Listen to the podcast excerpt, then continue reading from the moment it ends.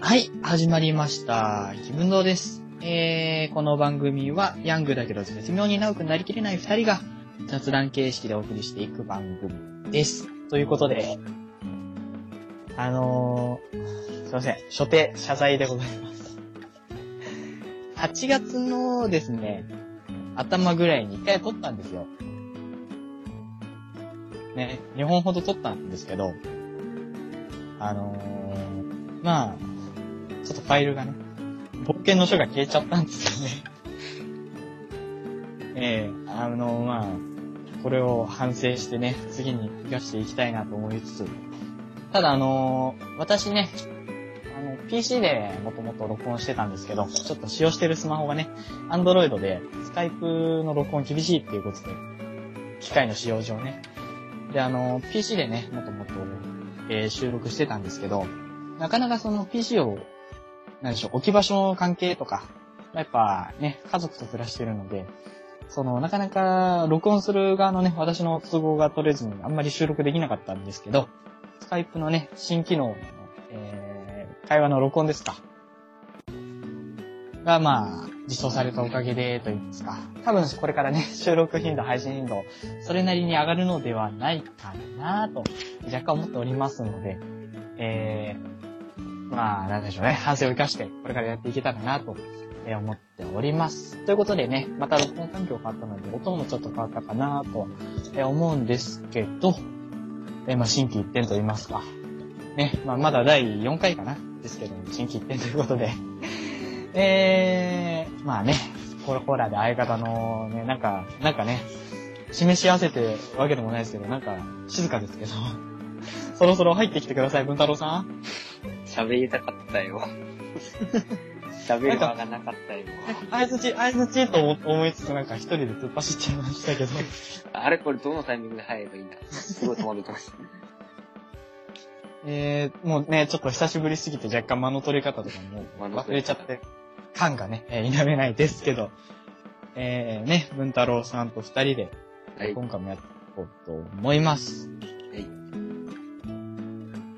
で、えー、今回はですね、えー、私が以前ね、えー番組を出演させていただきましたけど、えー、もちお的納金雑談さんですね、私が出演させていただいたのは、はい。やられてるもちおさんの、えー、もちおのゲーム大好き DX さんと、えー、コロさんのですね、親バカゲームミュージアムさんの、えー、なんていうのかな、ダブル企画というか、合同企画といいますか、えー、ゲーム的テーマトーク祭りさんに、えー、我々も参加させていただこうとはい。ということで、あのーもうね、その、わた我々が最初話したのが、えー8月の頭に話した、発行したファイルなんですよね。はい。それが8月喋ったけど、てんてんてんみたいな。そうそうそうそう。ちょっと、私の編集ミスで、えーあのーやっち、やっちまったっていうことで。いや、ちまったな。いますね。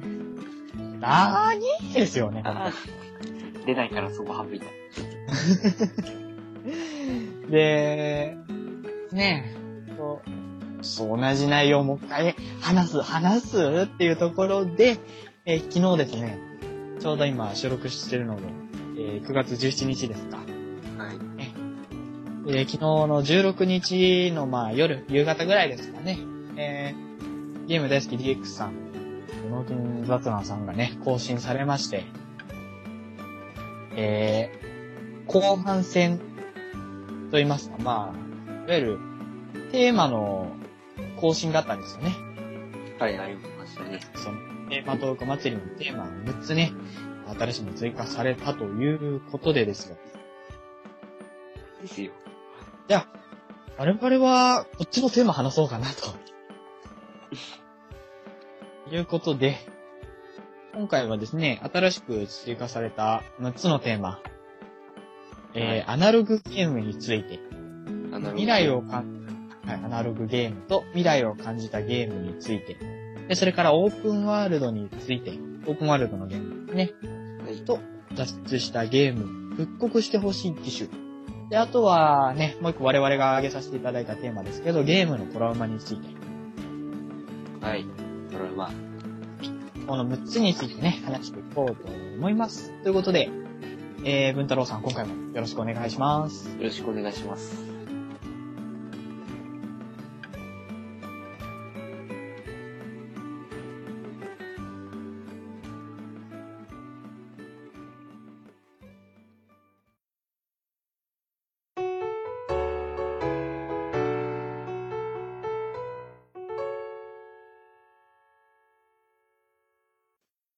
はい。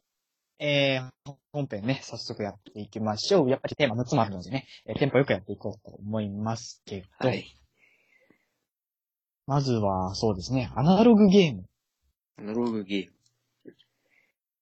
これね、アナログゲームっていう言葉を私があんまり普段使わないので、ーム。ああの、ウィキペディアでね、あの、定義というか、意味を調べたんですよ、アナログゲームという言葉の意味を。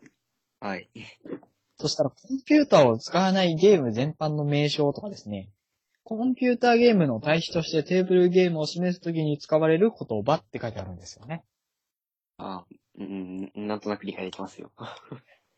ニュアンスはまあ確かにね、伝わってくるんですけど、あのーこれだと結構範囲広いと思うんですよ。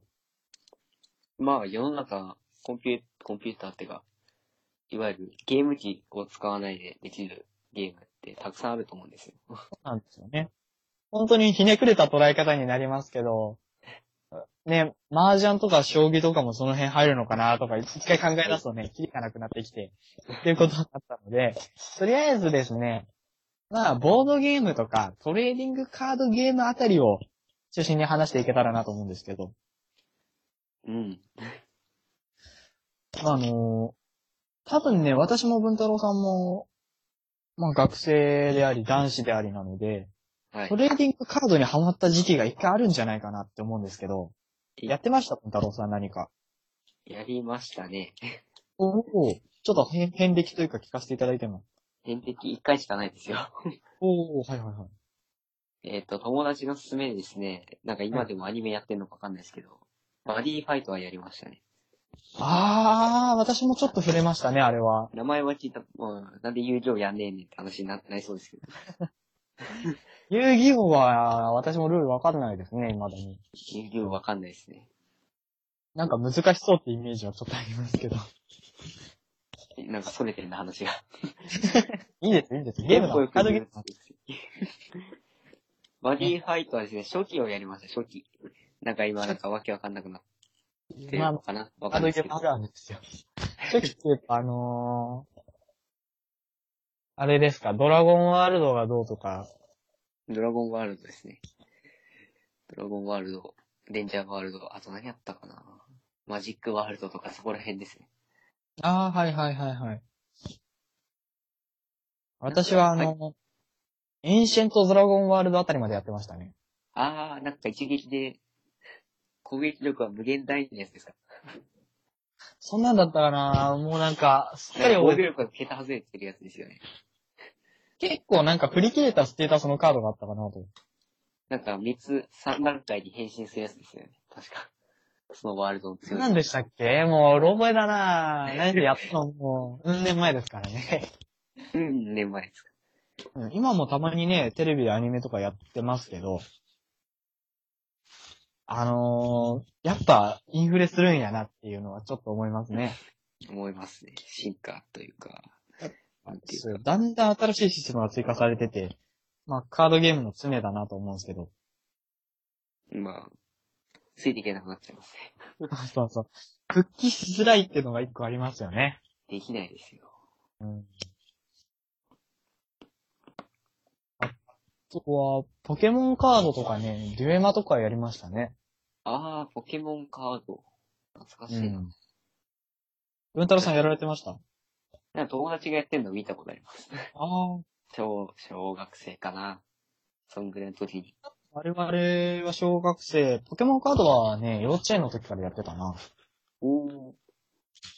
少ない小遣いで。その月300円だって。その一パック買えるか買えないかぐらいの。そうそうそう。やっぱあの、バックが高いんですよね、あの、あの、カードゲーム。そうなんですよね。 150あの円いや、もうちょいするかな。私がやってた時は、130とか150とかでしたね。なんか高、いんですよね。いいパックはなんか300何ぼとか。あ、なんか高いのと、普通のと、安いけど数少ないみたいなのもあります。そうそうあの、デュエルマスターズの話になりますけど、はい。あの、な、第何部みたいに分かれてるんですよ、デュエマって。はそあ。のどう、しようかな。ジョジョ、ちょっとこれ意識して言っちゃいましたけど、そのね、あの、まあ、第何部かっていうのを、で、その、ある程度区分類されてて、そのラベリングごとに、なんかテーマになってる、そのカードのギミックみたいなのが若干異なってくるんですよ。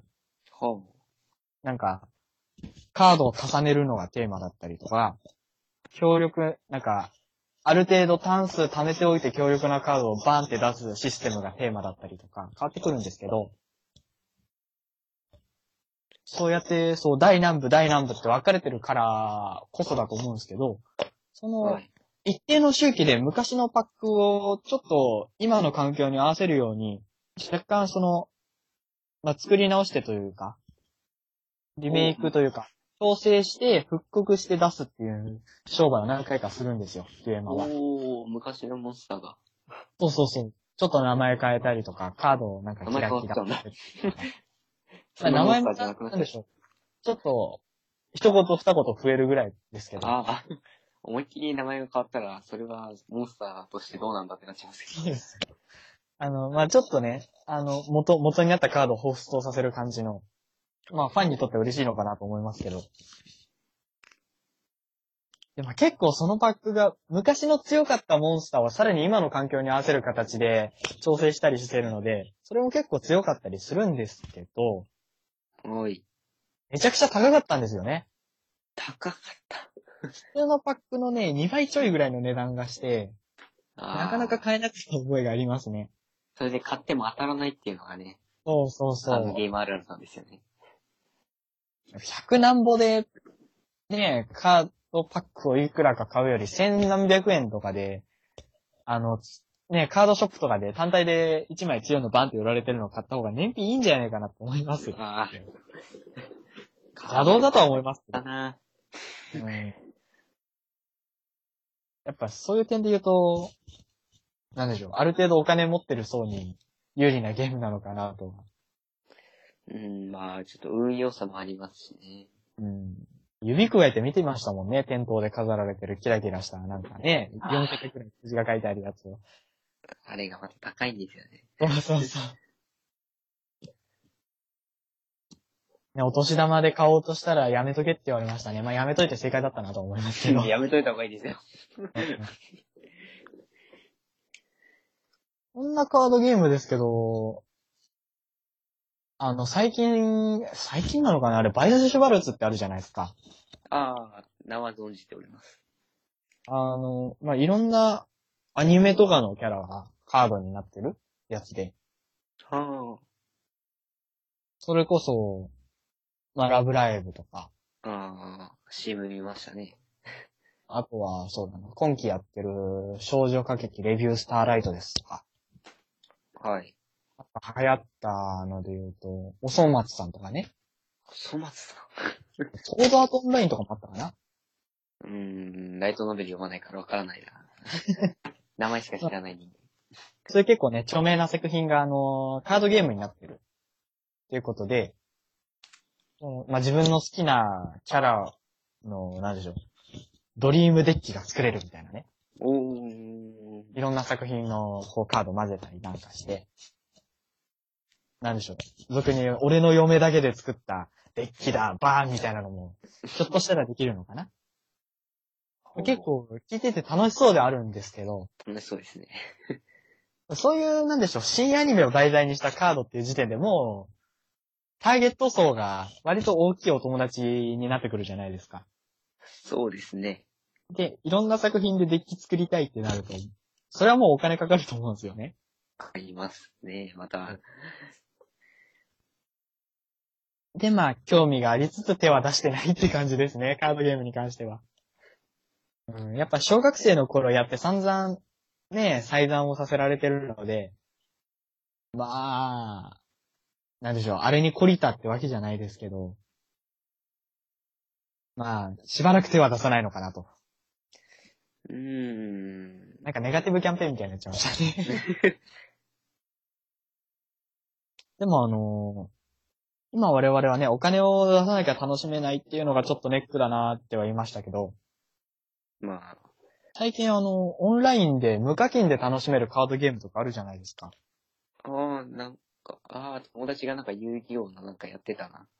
ああ、そうですね。遊戯王のやつとかあと、何でしたっけシャドーバースとかね。ああ。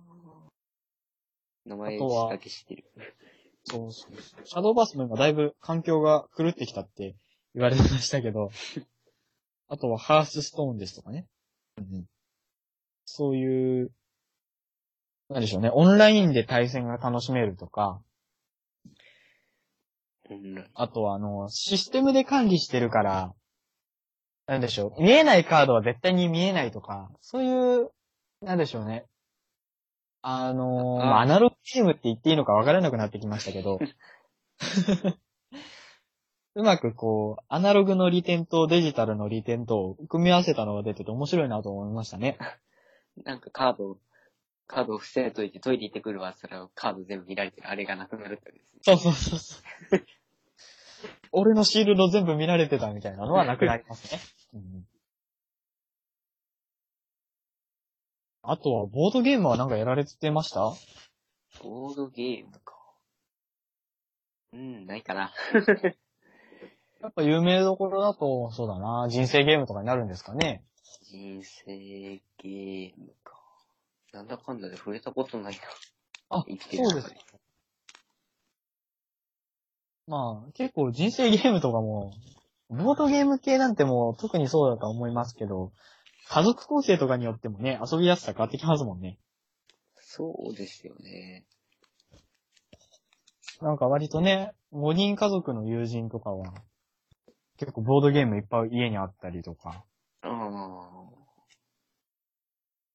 まあ私もね、兄弟がいるので、たまに一緒に遊んだりはしますけど。まあでも最近してないな。お、すいなまかせん。なかやっぱり、あ、いえいえなかなかやっぱりね、その、遊ぶにしても、やっぱ時間かかりますよね、ああいうのは。かかりそうですね、あれ。 1時間、一面やるのに1時間とかね、結構かかったりするので。おお、1時間もかかるのか。ヘビーだな。腰を据えて遊ぶような作りになってるんですよね。うんうん。まあ、そうだな。私もボードゲームは、それこそね、人生ゲームみたいな王道なのしかやってないなあの、テーブルトーク RPG とかあるじゃないですか。うん、はい。。 ERPG ってやつ。あれもね、興味はあるんですけど、そもそもルールがよくわかってないので、やっぱりルールがわかんないとどうにもこうにもみたいな感 じで。そうなんですよね。そうあーいつかね、触れてみたいジャンルではありますね。まあ、いかんせんちょっと我々がアナログゲーム初心者なので、薄っぺらい話しかできませんでしたけど。はい。まあ、そうですね。カードゲームは、ともかく散在するので、ご利用は計画的にって感じですかね。一時期ハマったものから言わせていただくと。ねえそんなところですかね、アナログゲームは。そうですね。で、えー、続きまして、未来を感じたゲーム。未来を感じたゲーム。まあ未来ズラってことですよね。 うんえーっと、で、 えーっと、これに関しては、そうだな。あの、グラフィックですとか、あとはゲーム性ですとか、まあ、ここまで技術は進歩したのか、みたいに感じさせられるようなゲームってことかな。文太郎さん何かありますこれ。うん、何個か出てきますよ。おお。 そうだな。一番最近、まあ、プレステ4あたりに行くと、未来を、未来を感じたっていうか、斬新だなと思ったのは、うん、なんか企画が変わっちゃったな。まあいいや。はい。ざん、え斬新ってことですかフら。ァイナルつフまァンタジー15。はい15。ほうほうほうほう。それと、バイオハザード7。うんうんうん。バイオハザード7は VR 対応してたやつでしたっけはい、VR で。まさにあれはバイオハザード変えたと思うんですよ。ああ、なるほど。。 一人称視点なんて、うんうん。本当に、画期的でしたし、あの、大体一人称のホラーって怖い んですよ。まあそうですよね。なんかなんか最近のバイオハザ迫るものードがありまはすなんかもう完全に、なんか、武器最初から最強だぜ、みたいな。 最強ではないですけど、うん。上手い人は上手いじゃないですか。その、6あたりかな。TPS なんで完全に。ああ。上手い人は上手いんですよ。ホラー要素というよりかは、ちょっとアクション要素が最近強くなってきたんで、ああ、なるほど。それこそ、セブンは、なんか、かなり遅めにならない。遅めっていうか、なんか、二人目のボス戦ぐらいまでにならないと、銃が手に入らないって恐怖があるんで。ええー、ああ、じゃあもう、割と原点回帰というか、怖さメインというか。もう、ほぼ、もう何回か捕まって、 さ捕まってやらないやらの繰り返しで、すでにされちゃうんで。ええー、それ常にさはでれても、向こうはなんか一撃必殺は、なんだかしか使ってくるし。ああ、じゃあもう、叩かず逃げろって感じなんでしとょうにね。かく最初の方は逃げるしかないですよ。ああ、ああでも、なんかホラーゲームとしてはそっちの方がホラーホラーしてていいのかなみたいに思ったりもして。それこそホラーゲームはもうなんか、武器がないっていうか、あの、PC のゲームなんですけど、はい。アウトラストっていうゲームがあるんですよ、ホラーゲーム。あああ、はいはいはい、ありますね。の、ビデオカメラ持って。 うんうんうんうん。あれとか完全にいい感じのホラーだと思うんですよ。武器なるほどなしで、全く抵抗できないで、 襲いかかってくる恐怖。なるほど。そうです。やっぱ、抵抗できないとか、あとやっ抵抗ぱでき一ない人称ってところに、うんうん、怖さが一人。称で、特に抵抗できないのがこうです。アウトラストのね、FPP ですもんね、視点がね。うんうん。うん。なんかホラーゲーム検定になったけど、いや、まあでも、なんでしょう、その VR、プレイステーション VR が出た時に、はい。あの、VR のあのね、ゴーグルに、があれば、いろいろね、ゲーム変わるんじゃないかって話も出てましたけど、はい。やっぱ、あれで一番大きく変わるのってホラーじゃないかっていう話と、あと、お色気系じゃないかっていう話と、二つ出てましたけど、確かに VR でホラーやったら、怖さは増すと思いますもこう、マストも、ん。うん、し、なんでしょう、ホラーゲームって、あんまり私がね、ホラーゲームをそんなに遊んだわけじゃないので、私がいろいろ言うのもあれかもですけど、なんかやっぱホラーゲーム界というか、いろいろ変わったんじゃないかなと思う思いますね、ああいうのは。あれで、多分一人称ホラーが多分今後増えていくと思うんですよ。うん VR 対応で。それで多分かなり怖さ増すと思いますね。ですよね。なんか、下手なアクションゲームより、ホラーゲームの方がむしろ向いてるんじゃないかというか。言ってると思うんですけど、あれで死者が出ないことが僕が 怖いところですね。ショック死なんか出ないことを祈ります。なるほど。怖すぎてみたいな。発作がね。 なんか、でも、それはね、検視の時とかに、なんか、ゴーグルかけて倒れ込んでる状態で発見されるんですかね。うわぁ、 見たくねえ。見たくねえ。見たくねえ よ。そうだな。確かに未来を感じるって言ったら VR は一個でかいですよね。 VR ですね。うわうんうんぁ、見りゃ感じなの。バイオセブンというよりは VR ですね。ちなみに FF の何でしたっけ ?15 でしたっけヒフティーンはですね、感じましたね。素晴らしいと思いました。おお、どういうところがもうまず、まず、まあ、なんか、微妙だとか言われてるんですけど、グラフィック。はい個人的にあーなるはほどかなり、一番やっててすごいなと思いましたね。今までやってるゲームで。おお、なんだろやっうぱなんでしょう。きあのー、影とかがいいとか。そうですし、海の、海っていうか、海のなんかタッチもすごいですし、水の質感とかは結構グラフィックの良し悪し、結構ね、明確に出ますよね。とか、あとは、あれ15も、あの、ちょっと今後話、話すネタにしようと思ったんですけど、ここでわざと潰すんですけど、はい。オープンワールドなんで、なので、ああ、あの、主人公たちの車を乗り回して、 かなり遠くまで行けるんですよ。へえ。かなり遠くってもう世界、ちょっとあれがありますけど、うんうんうん。あの、範囲がありますけど、なんか、一番端から端まで行こうとするとなんか、オートドライブがあるんですよ。それでもうなんか、10分とかそれまでかかるぐらいまでの距離まで行けるおー。なんで、まあ、FF ってまあモンスター戦ってレベル上げるとかあるんですけど、そんなん関係なしで、普通に車で運転してても楽しいですし、ああと15なんか、スリープとかー。うんうんういん。ろいろできるんですよ。なるほど。今までにの FF とは違った、なんて言うんだろうな。なんかオープンワールドで、うーん、なんか例え例が出てこないな。まあ、なんていうのかな。できることがすごく多くて、で、グラも綺麗でっていうところですよね。そうですか ね。なんかいい感じの言葉が出てこないな。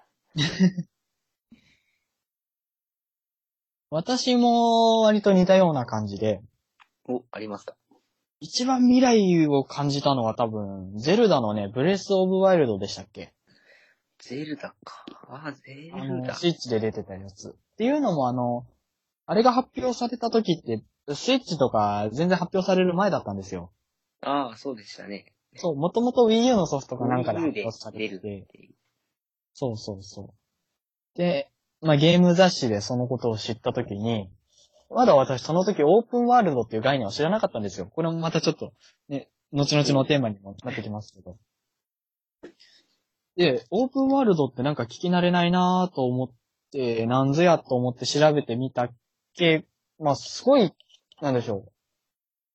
未来的なことが書かれてて、それこそ、なんでしょう。あの、何々を倒さないと先に進めないとかもなくて、ああ。まあいわゆで、る戦闘以外もね、遊べてとか、あ、なんて、あ、で、あの、今はあれですね、今までのゲームって、ジェットコースターみたいな感じなんですよ。こう、そうそうそうそう、レールの上をって感じレなんーでルすのよ、上をね。走っていくんですけど、なんか、うん今のオープンワールドっていうのは、なんか、なんか歩いて進むお化け屋敷みたいな感じなんですよ。うんうんうんうんうん。じ、あの、た、立ち止まれば立ち止まるし、進もうと思えば進めるから、なんか例えが下手くそだな。 フィーリングしてください。自由度の高さみたいなのがやっぱ、ちょっと近未来的だと思いましたね。自由度ですうん。ね。楽しい。結構ね、自由度の高いゲームを目にするたびに、すげえなって思わされてきたような感じはするんですよ。ああ、わかります。初めてマインクラフト見た時も、えって思いましたし。うん。あの、マップが自動生成っていう時点でもう結構驚きましたね。びっくあれもね、すごい技術ですよね。自動生成って言ったらね、不思議のダンジョン系とかいろいろありますけど、ああいうのとは比になりませんからね。世界全体を作っちゃいますからね。そうなんですよ勝ね。そうそうそう。で、ね、建築も自由にできてて。まあそういう自由度の高いゲームに触れるたびにびっくりさせられる反面いざ買って遊ぶと自由度高すぎてね、迷子になってやめちゃうんですけど。まあそうですね。我々二人の結論というか、未来を感じる瞬間って言うとやっぱ VR とかオープンワールドとオーか。プンワールドですね。あ最るん近ですねのゲーム技術ですね。そうですね。やっぱ、なんでしょうね。我々あんまり、その、ね、昔のゲームをよく知ってるわけじゃないので、そ、それといった、なんでしょう、比較対象があるわけではないですけど、はい。 10年前はこうだったとか全然わからないですけど、それでもやっぱりああいうのは魅力を感じますよね。感じますね。で、まあちょっとね、さっきのテーマと、えー被るとこもありますけど、オープンワールド。うん、オープンワールドゲームに関して。まあね、さっきもちらっと話しましたけど、やっぱ初めてこのジャンルを目にした時は驚きましたよね。何してもいいんだ、みたいな。うん自由ですよ。あのー、スカイリムですとか、ああ。あとは、なんだっけな、名前が出てこない。あのフォールアウトだ。ォーフォールアウトとか。いろいろね、最近になっても新しいのとか、ふ、触れてみましたけど、あのー最近その、オープンワールドって言ってもある程度その、ストーリーの本筋が決められてるものが多いじゃないですか。うん、まあ、そうですね。それすら、あの、固定されてないというか、あの、善悪どっちの振る舞い方もできるよとか、はオープンワールドでもその人殺しても、主人公が正義の味方設定だったら何事もなかったかのようになってるとかあるじゃないですか。あ、起きてはならないことだけど、まあ、ありますね。でも、そのゲームによっては人を殺したら、その、なんでしょう、悪名高さがだんだん触れ、ねえ、なんでしょう、人々の間に触れ回っていったりとかうん、そういうゲームもあったりして、なんかどんどんリアルに近づいてるなって思ったりとか。なんか、それこそあの、なんでしょう、リアルと何ら変わらない設定のゲームが出てもおかしくないんじゃないかなって思いましたね。はあ、なんかどっちかってゲームの中で仕事をしてとか、おーうん。おー面白そうですね、そういうゲームで。なんか、ありえそうな気はするんですよね。うん。あのーそれこそ、サマーウォーズだったかなって映画があったじゃないですか。ああ、わかります。うん。あんな感じで、なんでしょう。まあちょっとオープンワールドからまた離れてはいきそうですけど、その、オープンワールドでもうなんかゆくゆくは我々の生活そっくりそのまま映したようなゲームが出たりしても、あんま不思議はないんじゃないかなって思いますね。うん、そうですね。なんかおすすめのオープンワールドゲームとかありますおすすめか。うーん。やっぱり、 うんファイナルファンタジーなんですけど、次におすすめするのは、うん、オープンワールドとい、うん、まあオープンワールドか。メタルギアソリッド5ファントムペイン。メタルギアシリーズの、まあ小島監督最後の作品。うんうんうん。これは、その、これもオープンワールドでして、まあオープンワールドだ。 そりゃ。オープンワールドで、えっとね、結構、あの、スネークさんね、ちょっと訳ありで、はいストーリーのネタバレになっちゃうんで言わないようにするんですけど、うんうんアフガニスタンに行くんですよ。はいはいはい。で、アフガニスタンのマップが広大で、うんなんかすごい、なんかあった、これだ。結構、距離あるんですよ。はいはい。あの、スネークさんヘリ使って降りれるんですけど、 いろんなあ場あ所に。そのランデブー降りるポイントが、もうなんか数えらんないぐらいあるんですよ。 ー。ええそれに、基地もいっぱいあるんですけど、敵の。ー。はいはい。なんかそれもい名前がちいいっぱいあって、うーん。それに、なんか変な、ちっちゃい協定みたいのもいっぱいあって、敵さんはたくさんいるし、あと、動物もいるんですよ。 砂漠に。ああ、なるほど。羊さんがいるんで、こう、メタルギアシリーズしてる方はわかると思うんですけど、フルトン回収っつって、こう、バルーンを使って、 ジェスチャーってやってるわ。うんビデオ通話じゃねえよ、今。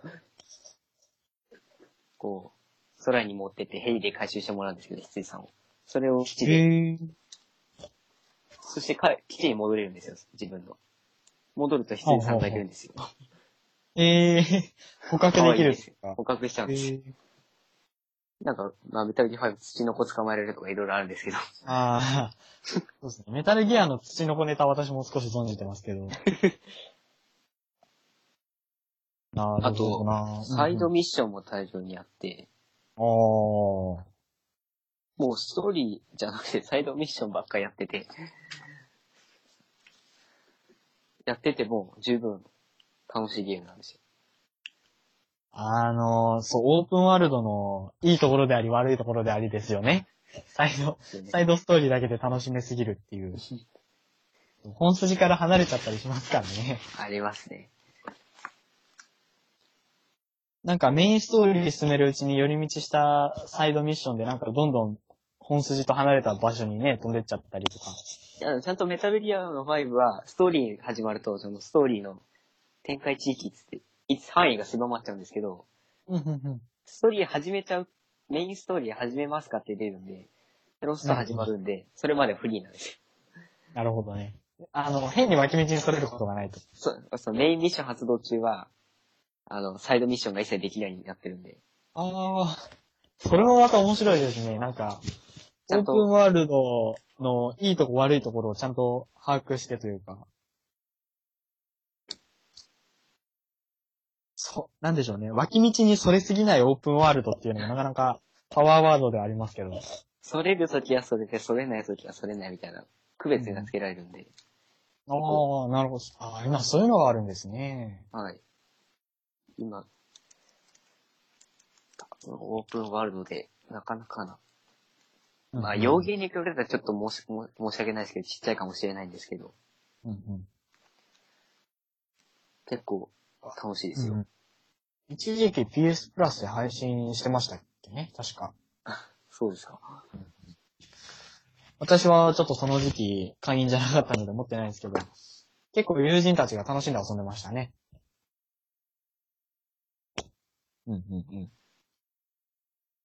そうだな、私が、まあ最近遊んだのは、ザ・クルー2っていう、まあドライブゲームっていうのかなああるんですけど、ー、知ってますよ。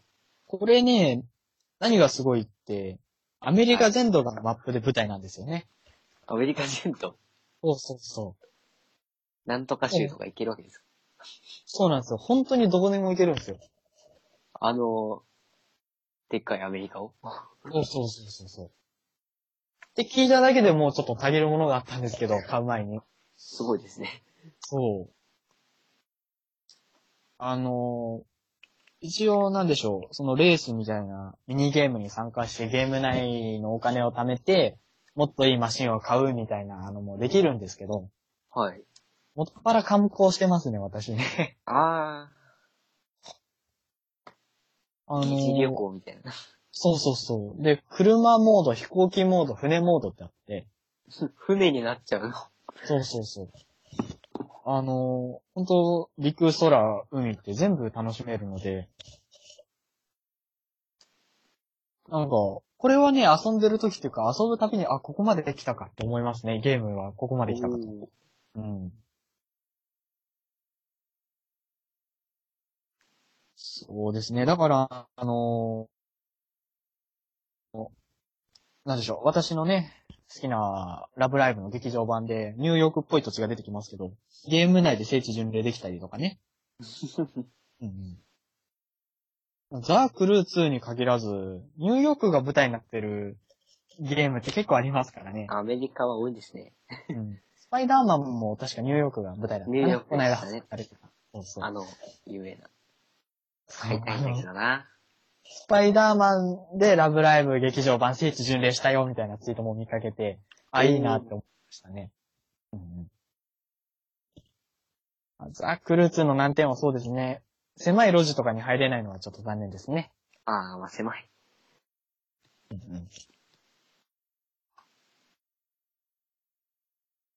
まあ、そうですね。なので、さっきのリアルライフとリンクしたゲームって話じゃないですけど、ゲーム内で観光できるとか、ゲーム内で聖地巡礼できるっていうのは、まあ結構面白い経験ですよね。面白いですね。私が小学生の頃はなかなか考えつかなかったというか、オープンワールドも、またね、多分どんどんマップのアメリカ全土と言わず、アジア大陸全土とか、ひょっとしたら世界全域とかみたいなゲームが、後々ね、何十年かかるかわかりませんけど、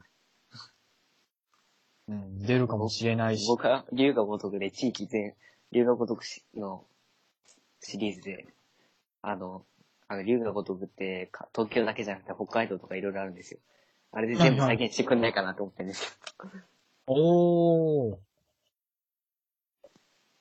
それこそ、龍が如くは、なんかシリーズとしてなんか終わっちゃいそうなんですけど、龍が如くスタジオが作った、ジャッジアイズっていうのがあるんですよ。今年の12月にやったやつ。あれがシリーズ化になったらワンチャン、 日本全部いけるかなとか思ってるんですけど。あー。もう、忠実に全土じゃなくても、なんか主要の土地だけとこかっでちだもけ、面白そうですよね。北海道とかは札幌再現されてますし、うんうんうん。あとはお、北福岡は、んどこだったかな 忘れちゃった。うんうん名古屋とかありましたよ。札幌、東京、名古屋、大阪、福岡あたりはなんか、ねゲーム内で遊べたら、それこそ、日本の中だけでもね、観光できたらそれは楽しいでしょうし。その、その五大都市が竜が如く5であり遊べますよ。おー。 5はね、今度プレステ4で、再来年かななんかまだ発売予定は決まってないですけど、5、本当はプレステ3で出てたんですけど、はい。リマスターでプレステ4で出ますよ。ああ、マジっすか。ちょっと買おう かな。龍が如くも。触れたことはないけど、名前はよく聞くっていうタイトルなので、一回まあなん僕かが、散々言ってるんで。そう、触れてみたいなとは思ってたので。あ5あ、ちょはっと、はいはい。五大都市行けますよ。ああ、じゃあ、購入検討して東京は歌舞伎町だけですけど。ああ、なるほど。歌舞伎町は、そうですね。まあ、行こうと思えば行けるので、なんならゲーム内で見 て、あの、実際に行ってクオリティに驚くみたいなこともできるのかな結構いますよ。あ、これで、これが竜が如くのあのお待ちかみたいなツイートしてる方結構います。なんかゲームで見たじゃないですけど。なんか、ね、さっき言ったように、リアルで見た土地をゲームで楽しむんじゃなくて、ゲームで見た土地にリアルで行って、クオリティに驚くみたいな、なんか、ある種ちょっと逆みたいな遊び方になりますけど、っああ、ていうのができるのも、オープンワールドの強みなのかななんて思ったりもしますね。そうですね。架空の街よりかは、なんかどっかの街再現してもらうと、なんか気分上がります。そうそう。あの、本当ゲームの域をちょっと出てきてるなって思いますね。うんまあちょっとね、あの、な、実写、実写というか、割とリアル寄りなオープンワールドの話、メインにはなっちゃいましたけど、はい。こんなところですかね、オープンワールドに関しては。ですかね。で、はい。続きまして、挫折したゲーム。挫折。これありますえー、僕、一個だけあります。僕あんまりゲームで挫折しないように頑張ってるんですけど、はいはい。うんもうなんじゃこりゃってなってやめましたね。えー、ワンピース海賊無双。ほうほうほうほうほまあ、あんまり無双系好きじゃないんですけど、う。はい。これのせいで余計に嫌いになったっていうのもあるんです けど、そんなひどいんですかひどいというか、もう、ん。まあ僕が下手くそなだけかもしれないですけど、なんか、終盤のワンピースでいうなんか頂上決戦のところですね。はいはいはい。頂上決戦で、なんか青ひじと戦わないといけないんですよ。はい。それがどうしても倒せないんですよ。あー。普通にストーリー進めてるだけなのにレベルが足りないっていう現象が起きて嫌になりました。あー、 なるほど。も無う完全にや双ゲーは、うん。あの、それこそね、無双ゲーの醍醐味ですけど、いわゆる雑魚敵はね、通常攻撃とかでも気持ちいいぐらい吹っ飛ぶんですけど、はい。ボスはそれなりに硬いっていうそのギャップになんか苦戦したりしますよね。変しますよ。あれなんか今まで通りにいかないみたいな。なんか爽快感ねえぞと思って。 そう。なえ、ガードしてくるんだけど、みたいな。なんだあの雑魚たちは。そうそうそう。まあ、な、慣れだと思うんですけど、ジャンル自体への。まあ、でもなんか、爽快感を売りにしたゲームで、一回詰まっちゃうと、なんか、んってはなりうまんすっよてね。なりますね。うんうんうんうんうん僕はそんな感じで、それ以外はほぼ挫折してません。おー、すごいっすね。真顔だったろうと、じゃなかったろうと、ちゃんとクリアします。私はあの、ありますかはい、真顔というか、プレイを断念したゲームは結構ありますね。はい。ダークソウルか な違うダか。クソはね、あ、まあダクソもそうか。あ、当てちゃった。ダクソは一応、なんか結構途中でやめてますね。うんうんうん。当てる気なかったんだけど。あの、だゲーム挫折系の話はとりあえずダクソとか、プラットボーンって聞いとけば、割と当たりますから。当たりますかね。 あのー結構オープンワールド系はなんかメインストーリー終わらないうちに自分の中で満足しちゃってやめるとかありますけど、はい。ガチの挫折だとあの、アサシンクリードクロニクルっていうゲームがあって、アサシンをはい、ビータの。ビータで。ああ、ありましたね。あ、まあ PS4 でもあったかな。あの、はい。夏、8月だったかな、ビータのフリープレイでも出てましたね。はい。うん。あれ、まあなんでしょう、横スクロールの隠密アクションみたいな感じなんですよね。はい。であの、隠密アクション系って、結構あの、敵に見つかったらもう終わりとか、うん。意外そうとですその主人公戦闘特化してないので、しないですよ。メタルギアファンとかも見つかったら体力、なんか、なんか数センチしかないんで2発撃たれて死ぬっていうのがあるんですよ。ですよね。結構隠密系あるあるですよね。なのでその、一回隠れたら、その敵が通り過ぎるまでね、隠れっぱなしじゃなきゃいけないとか、ざらにあると思うんですけど、それ遊んでた時期あの、ビータのね、左スティックがバカになっちゃってて、あ、そう。隠れたと思ったらなんか何もしてないのに出てきちゃうとか。暴走しちゃうのか。そう、ザラにあって、他のアクションゲームとかならね、まだ割とご利用しでなんとかなったんですけど、隠密系は結構繊細な操作を求められるので、これはダメだ、遊んでらんねえと思って。ああ、それ挫折するわ。そう、挫折というかもう、半ば、なんでしょう、怒ってほっぽり出したタイプですね。ビータ、携帯ゲーム機だから、そのプレステみたいにコントローラー変えればいいもんっていう問題じゃないですよ。そうなんですよね。修理出したりとかしなきゃですし。うん。携帯ゲーム機のなんて。そうそうそう。ほ壊れたあらのめん板どくなさんいて、スティックがこの、なんでしょう、半ば埋まってるような形なので、ちょっあとー埃が入ってとかでも、運が悪いとね、あの、すぐスティックばかになっちゃいますから。うわうん。まあ、そうですね。リベンジしたいゲームではありますね。アサシン。はいはい。アアサシンが話題に出たんでちょっと宣伝します。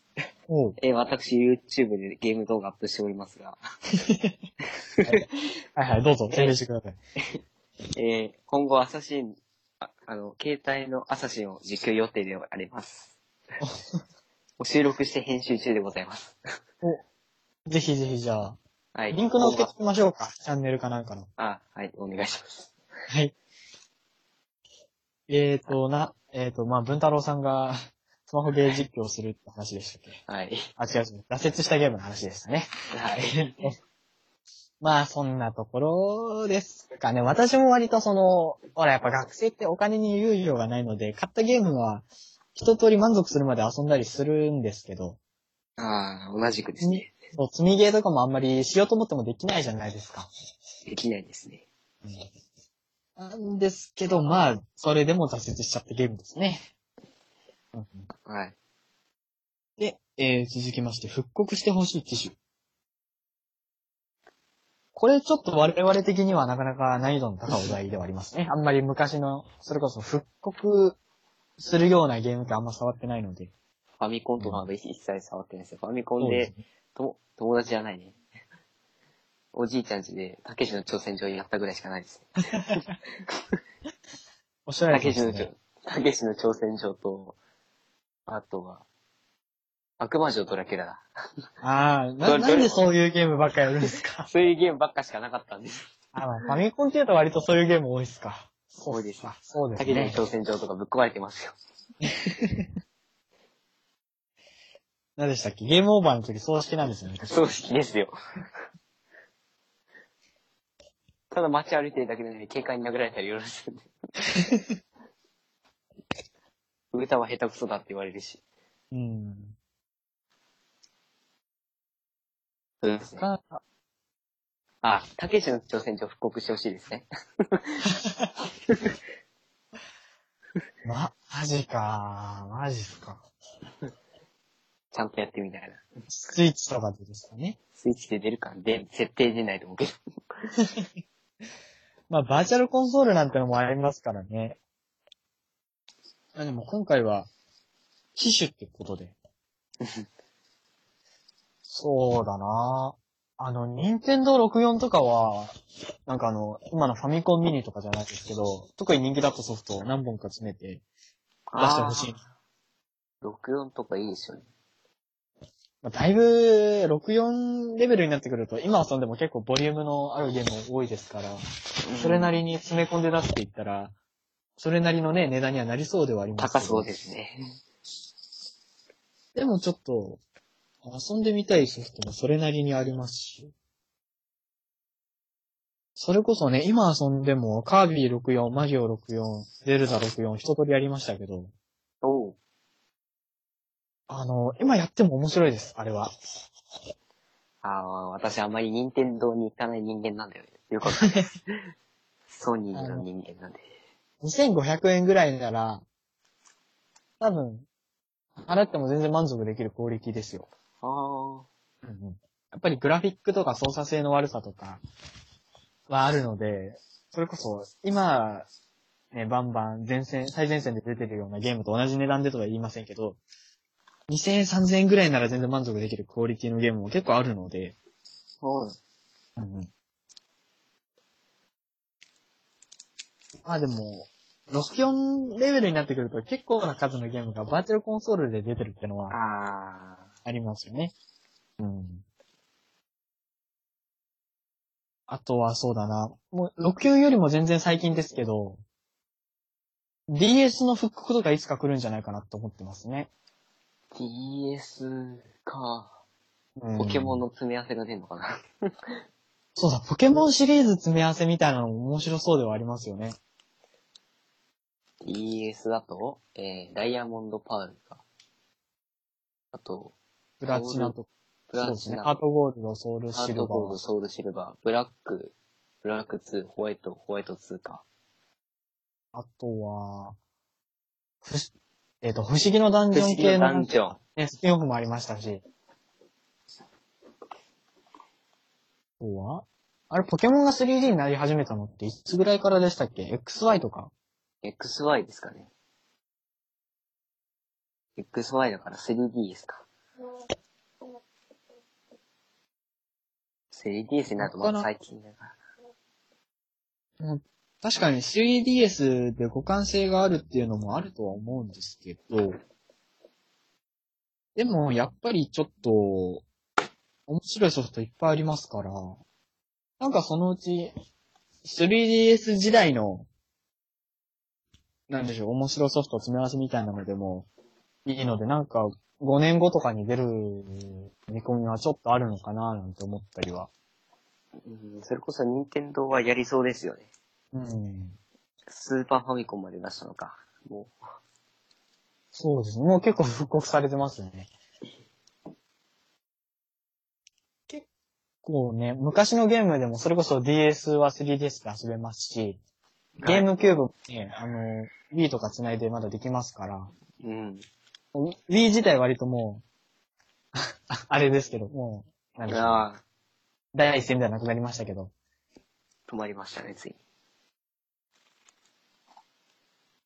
で、ね、バーチャルコンソールとかでも配信もされてますけど、そうですね、復刻ってなったらやっぱ、その辺かな。DS 復刻はなんかやりそうな気はしますね。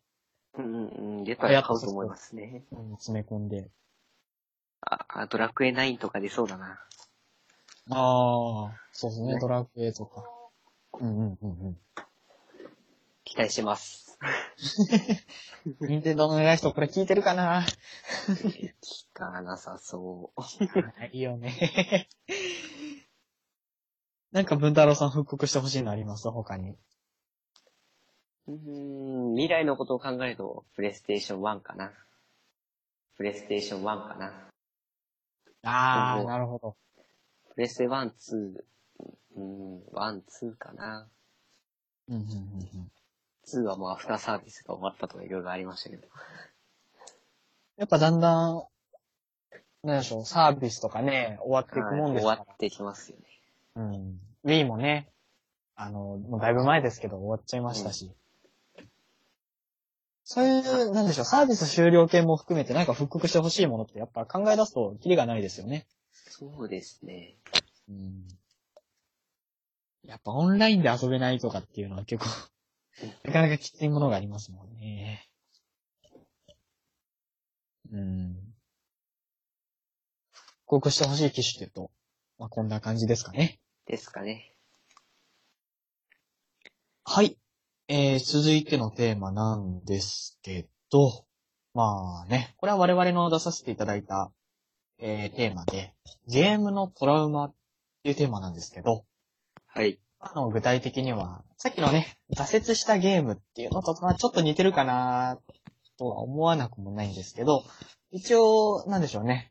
区別するにあたっては、挫折一歩手前というか、なんか、今でもね、ふっと、こう、悪夢に出てくるような、そんな、なんていうか、苦い思い出話をしていこうと思うんですけど。はい。じゃあ、そうだな。まず、文太郎さん、何かありますか僕ですか。はい。うん、トラウマ、トラウマね。はい。ファイナルファンタジー、えー、はいはい。 12の、えー、12の中で三大ボスと呼ばれている一人の、一人じゃ、人じゃないわ。一体ですかね。一体ですね。うん。の、モンスターってヤズマと、はいがはいいるはいん。ですけど。まあ、こいつは強いですよ。おー。まあ、強いのがトラウマじゃないですけど、まあ、これは後で話すとして、はいはい。まあ、とりあえず、ヤズマとのすごいところからいきますか。お、ヤスマさんのここがすごい。ヤズマとのここがすごい。はい。ヤズマとのここがすごい。はい、まずその1。多分 FF 史上、一番体力の多い敵です。おー、市場ってすごいですね。多分、多分一番多いと思います。うーん。えー、体力が、よいしょ。体力5011万です。ちなみに5011万って数字はどれくらいのえーっと、12のラスボスの体力が23万。えに、23万だから、250倍と かいやええでもまだ全然体力だけじゃないでしょ、多分。それもいいですね。これで、体力だけだと思いきや、ヤズマとかねすごい卑怯なアクションをしてくるんですよ。ほうほうほう。えーまず、通常攻撃。 まあ当たり前ですよ。はい。 RPG のうち戦うですね。うん。それが、最大12連撃が発生して、5%の戦闘不能がつきます。までに。即死5%ってことですか即死5%です。ひどいなぁ。もう、もう結構ひどくないですかひどいですよ。いや、まだ戦うですよ。 はいはい。 えー次に、ちょっと強くなる引っかき。うん。通常攻撃の1.5倍のダメージ。で、通常攻撃がだいたい2000ぐらい減るんで、ちなみに、キャラの体力っていうのは、ヤズマとこう戦闘するには当たっての段階でどんぐらいなんですかね。うーん、一人だいたい6000ぐらいですかね。あと体力を2倍するバブルっていうのがあるので、それを使えば9999にできるんですけど、まはあ、連撃が発生して簡単に溶けちゃいます。あ。なるほどな即死なんて、すぐ減りますよ。そうですよね。5%って結構でかいですよね。でかいですよ。うん。そうだね。うーん、じゃあ次はこれだね。え体力があるある程度減ると、脅威という技を使います。はい。まず、もう厄介なのはレベルプラス26で、ヤズマとの元のレベルが一応73という設定になっています。おー。じゃあ、えっと、足して99か。 99です。本当に序盤は、ま、頑張ればいけるぐらいなんですけど、後半になってくるとレベルが上がるわ、即死が発生するわ。絶望感半端ないですね、それ。さらに、まあ、まあ自分にバフをかけるわけですよ、ヤズマットは。はい。まず魔法を反射するリフレク。はいはい。魔法がこっち側に跳ね返って きます。最強魔法が。リフレクかかってる。ああ。攻撃しづらくなっちゃうんですね。あ魔法、まあ、は外そうと思えば外せるんですけど、はいはデい。スペルという技で、うんあ時間かかる。次に、プロテス、物理攻撃、物理防御力を上げます。はい一はい。定時間。これ、こちら側は一定時間なんですけど、ヤズマとほぼ永久的にプロセスしてるんですよ。あ、じゃあもうそれを加味して、ダメージ与えてなかなきゃいけないってことですもんね。まあうまんあ、解除できるんですけど、うまあ、ん外さないとかなりダメージ力が減らせます。えー行動が速くなるヘイス。物理攻撃力を上げるブレイブ。魔法攻撃力を上げるフェイス。絶望。 すすごいですね。欲張りセットじゃないです か。欲張りセットですよ。バフ、さいバフ欲張りセット。バブルを除く最強バフ全部揃えたみたいな感じですよ。それで体力2倍になったらやってらんないですよね。 一応、体力2倍にできるかなと思って、ヤズマットに対してバブルかけてみたら、なんかできなかったです。 ああ、さすがに。さすがにできないようになってました。さあ、こっからがトラウマポイント。はい。まだだ。まだトラウマポイントじゃない。あ、まだ、ほんの序章ですか。えー、よいしょ、よいしょ。あれここら辺に書いたはず。えー、や、ヤズマとは HP50% 未満になった場合、えー、一部技を除くダメージを0.7倍にしていきます。 ダメージ軽減ですね、いわゆ仕様で。る。使用です。なる ほど。さらに、12のボスは大体全員、瀕死攻撃力アップと瀕死防御力アップがあるんですよ。ああ、なるほど。全員持ってるんですよ、ほぼ。ああ、はあ、はここで一番厄介なのは瀕死防御力アップなんですよ。あ。ぐ、ぐだってくるわけですよ下っね。てきますよ。うんうん。あと、あともうちょいなんで減らせないっていう。なるほどな。さらにブレイブと、 こう、引っかきでダメージ1.5倍にしてきて、さらに、たまに戦闘不能。たまに戦闘不能がやらしいっすよね。や通らしい常攻撃なのに。うん。もうさらにね、プレステ2版の、うん、FF12 の悪い点として、はい。実は、オリジナル版、プレステ2版はダメージ上限があって、ええ9999以上のダメージはこちら側は与えられないんですよ。はあ、はあ、はあ、はあ。なので、必ずしも9999当たるわけないんで、弱点ついても。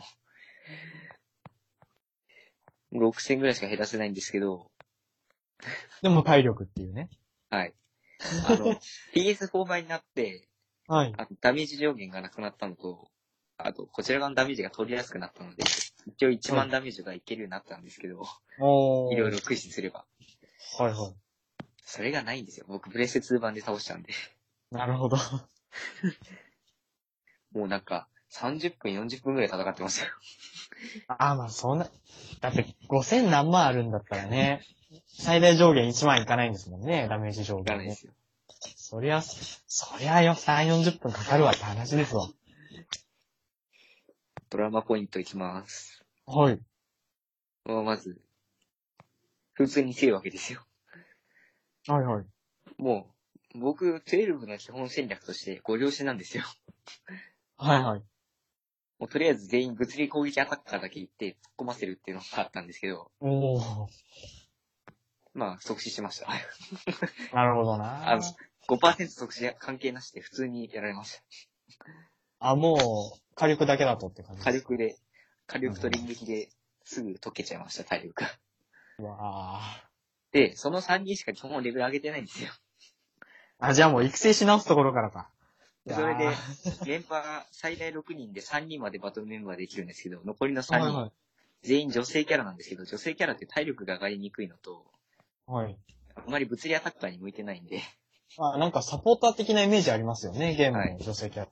まあ、いまあ一応や、アタッカーにしようと思えばできるんですけど、うん。うんあステータスの力っていうのが上がりにくかったりするので、はいまあ、。どちらかというと回復とかそっち系なんですけど、うんうんうん、レベル上げてないんですよね。 なるほど。 12うはん一応、全員フルケア覚えられるんですよ。PS2 版は。ほうほうほう。全魔法、全装備をつけられるので、 全員。まあ、あプレステ4版はさすがになかな、なくなったんですけど、うんうん。まあ、一応、フルキャで一人いればなんとかなるかなっつって、物理アタッカー一人覚えさせとこうって、覚えさせたんですけど、使う間もなく死にましたね。きついな。じゃあもう、パーティーの構築から考え直さなきゃ。公式からですよ、本当に。わ構築して、これをこうして、こう、こう、こうで作戦考えて、レベル上げじゃんっつって、ーレベル上げ、なんか一週間くらいしたかああ。な。もう後半なんでレベル上げが大変なんですよ。なるほど。頑張ってレベル上げて、再戦じゃあっつって再戦するわけですよ。はいはい。で、先ほど言った、5%戦闘不能ってあるじゃないですか。はい。それが2回、二回目の戦いで妙に 連続発生して、1分も間もなく自然に死にました。すぐ死んで、多分12で初めてゲームオーバー画面を見まし初めて。た。はい。あの、あー1回戦目はなんとか逃げられたんですよ。てか、だ、リあーしたんですよ、なゲるーム。あー、やってられるか、つって。ゲーム終了して、レベル上げしましたんですけど、初めてゲームオーバー画面見て、絶望しましたね。 それがまずトラウマです。 ああ、さ、初めてのゲームオーバーは確かにトラウマになります ね。うんうんまあ、心をもう一回、奮起させて3戦目行くわけですけど、うん。はい。まあ一番のトラウマですね、これが。えー、先ほど言わなかったんですけど、はい。ヤズマとも使う魔法に、はいリフレガっていうのがあるんですよ。これ、はいはい。魔法反射、さっきのリフレクと同じなんですけど、範囲魔法なんですよ。おう。でヤズマと単体しかいないのになんで範囲魔法を使うかっていうと、こちら側にリフレガを使ってくるんですよ。ああ、なるほど。はいはいはい。それで使ってきて、魔法反射になるわけじゃないですか。それではいこちらが回復魔法を発動すると、魔法が反射されて、ヤズマトに。ああ、相手回復させちゃうってことですね。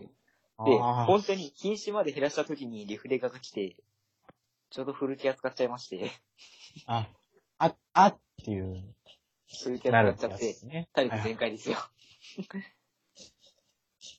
一回ポーズして、あっつって、しばらく放心状態になるやつだ。方針です よ。ちょっと、これが今までの40分をどうしてくれるんだいっつってめっちゃ長いため息出るやつですよね。えー、なんか30分ぐらい休憩してからもう一回再戦したんですけど、あの、あーそこで再生できるのは偉いと思いますよ。ポーズしてたんで、はい。 やったんですけど、まあまた5%戦闘不能が乱乱乱発してまして、ああ。死にましたね。ついその時なは一番のトラウマです よ。ーで、で自す分のよ。行動で全回復して戦闘不能連発っていう。全回復はちょっと、おえってなりますもんね。ちょっと心が痛くなりましたね。うん。これが多分初めてのトラウマかな。トラウマですね。うわあ。トラ、トラウマポイント高いですね。高いです よ。ちょっと私、話すのいいかなってなるぐらいのトラウマでしたけど。もう嫌ですよ。体力全開して戦闘不能連発なんてもう。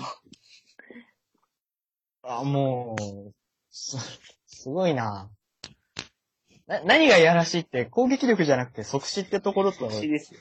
ね、ヤズマと自体が回復するわけじゃないってところがちょっとやらしいですけヤど。ズマと一切回復魔法使いませんよ、こいつ。あ、そうなん だ。使ってこないですよ。相手の回復で回復するみたいな状態です。うわあ、やらしいな心が砕けました。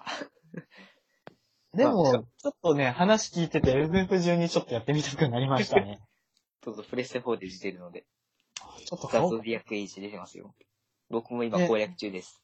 ああ、いや、はそい。じゃあ、それ遊べば、今度気分堂で FF12 回できますね。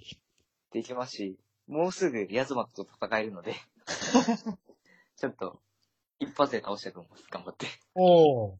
なんかこう、昔苦戦したゲームをやり直してみて、意外と簡単に苦戦したのを倒せたとかって。いや、絶対簡単には倒せないと思うんですけど。まあ、なんでしょう。当時、当時よりは、格段に早く倒せたみたいな。かな乱乱数が変になってなきゃいいんですけど。そうか、乱数か。そこは懸念材料ですね。頑張って倒しましたよ、プレステ2版で。ちょっと私もじゃあ、その地獄を追体験したいなって思います。いや、こいつ倒すのかなり時間かかりますよ。ですよねこい。つ、会うまでも時間かかりますし、倒すまでも時間かかりますし。ああ。いや、でも倒した時の達成感はすごいですよ。じゃあ、あの、気分堂の更新がパタとやんだときはお察しくださいということで。いそうでや ー、すそねう。。あえてどうやって倒したかは言いません。ああ、なるほど。じゃあもう自分で攻略しようと思います。はい。もう、すごいせこいやり方で倒したんで。 おー、じゃあなんかお互いクリアした後にその欲しいやり方というのをぜひ教えていただければ。せこいって、あんまり、そんな、ノーダメで倒すぐらいじゃないですけど、ちゃんと、40分ぐらいかかりましたけど、せこかったです。今思い返すなるほど。成功法ではない と。と。はい。それも楽しみにしつつ、そんな感じヤでズす、マね。と。はいはい。ちょっとね、文太郎さんのがあまりにも絶望度合いが高かったの で、ちょっと私、あるある系ので攻めようかなと思うんですけど。あ、はい。どうぞ。ピンちゃんのタはい。あの、文太郎さんはね、ソニー系のゲームが結構お好きだっていうことで、あんま任天堂の触れられなかったって話を聞いたんですけど、ーン。はい。ニンテンドーはスフマブラとマリオぐらいですね。私は結構任天堂キッズだったので、あの、はいまあ、カービィしかり、マリオしかり、ゼルダしかりって結構やったんですけど、基本的に任天堂のゲームってキャラクターデフォルメされて可愛らしいじゃないですか。あ、可愛らしいですね。ゼルダとか最近は、あの、可愛いです、スイッチのやつは。うんうんうん。あのー、カービィとかマリオとかにしてもなんかちょっと絵本に出てきそうなというか、二等身とかのキャラがいて、可愛いんですけど、そうですね。あの、鍵持った瞬間になんか、血相変えて追いかけてくるキャラっているじゃないですか。あー、わかっ、なんか、マリオ USA かなあ、そうそう、マリオ USA とか。させた。うん。あの、仮面のやつね、くこれるっでてますすね。で、なんか、ね、ゲームによっちゃ音楽も、鍵持った瞬間音楽変わったりなんかしてね。あれがもうめちゃくちゃトラウマでしたね。あー、急に変わる BGM。そうそう、お腹 BGM 変痛わくなっる BGM て、血相変えて追いかけてくるっていう。じゃあもうバイオハザードが地獄じゃないですか。 もうバイオはもう、元、元がホラーだからな。バイオハザード4はですね、あの、はい相手がゾンビじゃなくて、怖くねえじゃんって初見プレイ思ったんですけど、はい。 BGM がいい感じに恐怖。ええ怖いゲームで怖い BGM はな。 もうゾンビじゃないと相手何なんですかゾンビじゃないんですけど、一応規制されてるて人間なんですよ。はあはですけど、ですけどゾンビ、ゾンビとは違って、こう喋り、喋って、 こっち来いよ、みたいなので、いろいろ呼んできて襲ってくる感じなので、ああこっちにい。るぞーって呼んでくる感じなんで、厄介だな。なんか、うん、そっちの方が、こ怖さありますね。なんか、なんか城入ったらなんかブツブツ言ってるなんか変な宗教団体みたいな奴らもいるし、ああ。めっちゃ、終盤のステージは戦闘員みたいな感じですごいアーマー着てる奴とかいっぱいいるんですええ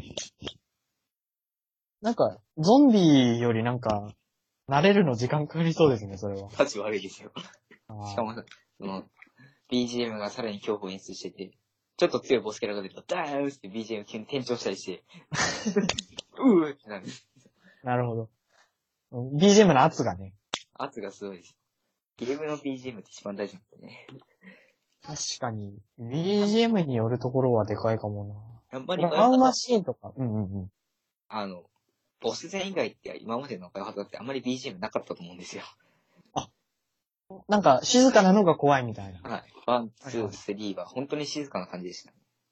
ボス戦はちょっと流れてた曲があるんですけど、うんうんうん。ちょっと炎が燃えてる音とかそんな感じぐらいだったので、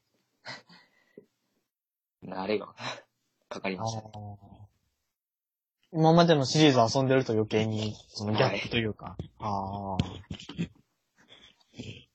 ホラーゲームほんとダメなんですよね。あら、ゲームっつうかもうホラーがダメで。ほら、あの、小学2年生じゃないですか、私。ああ、だからだと思うんですけど。よろしくないですね。その頃にホラーやるのは。そうなんですよね。とね、ちょっと大きくなったぐらいの時にね、やばい人間になってた。そうですね。さ、貞子 VS かやこぐらいを見てちょっと慣れようと思いますけ ど。まあ、そんな感じですかね。我々のゲームのドラマは。それこそバイオハザード2のリメイクが出るんで、あ、そうなんですか ?PS4 ですか PS4 で出ますよ。来年の1月出ますよ。あ、タイムリタイムリー。ーです結よ。構狙えますね、じゃあ。お年玉とかで。お年玉みたいな話核、核積み毛がどんどん増えていく。積んですらないけど。恐ろしかった。絶対怖いですよ。あそれこそ TGS とかで GT プレイ早く見たいですね。ああ、なるほど。EGS はちょうどね、収録してる人、えっとね、近しい日でやってますけど。はい。あー TGS はやっぱり楽しみですね。それこそ、僕の好きな龍河如くシリーズの、この龍河如くシリーズスマホアプリで、龍河如くオンライはいンがはい出るんはでい。すよ。あ、多分スマホで出るんですかスマホで一応、6の続編として出ます、えね。えストーリー的には。あと、あと、あれですね。ジップとかいろいろ話題になった、キムタクごとくですね。はいはいはいはいはい。ジャッジアイズ。 じゃじゃあ、いいですね。ジャッジアイズ。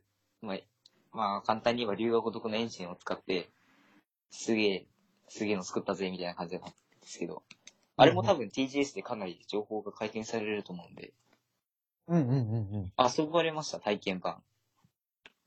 あの、インストールしたっきりです。あー。 多分、うん。多分ゲーム、やるとしても、多分ゲームの難易度が多分、正直、僕からの意見からして、留学独シリーズちょっとぬるいので、ハードでやるのがおすすめです。おー、なるほど。はい。多分、リュックごとく多分普通にやると、ちょっとぬるいと思うんで。あの確かになんか、アクションが難しいゲームっていうよりかは、バッタバッタと投げ倒す爽快感を重視した感じのゲームに見えますね。見てる感じだうと。ん、そうですし、どちらかというとストーリーを見せたい感じなので、ちょっと、すっげえ強いやつたまにいるんですけど、 はいはい。ノーマルでも。裏ボスとかもうなんか、追い打ちされたら一撃死亡みたいなのがいろいろあったんですけど、え えまあ、そういうのなしだと、ストーリーだけ楽しめてなると、ハードと多分勝負ですね。はいはいはい多は分、ノーマルだとアクション得意な方は多分、ちゃちゃんっていけそうなんで、い。ええ僕なんてそうでしたよ。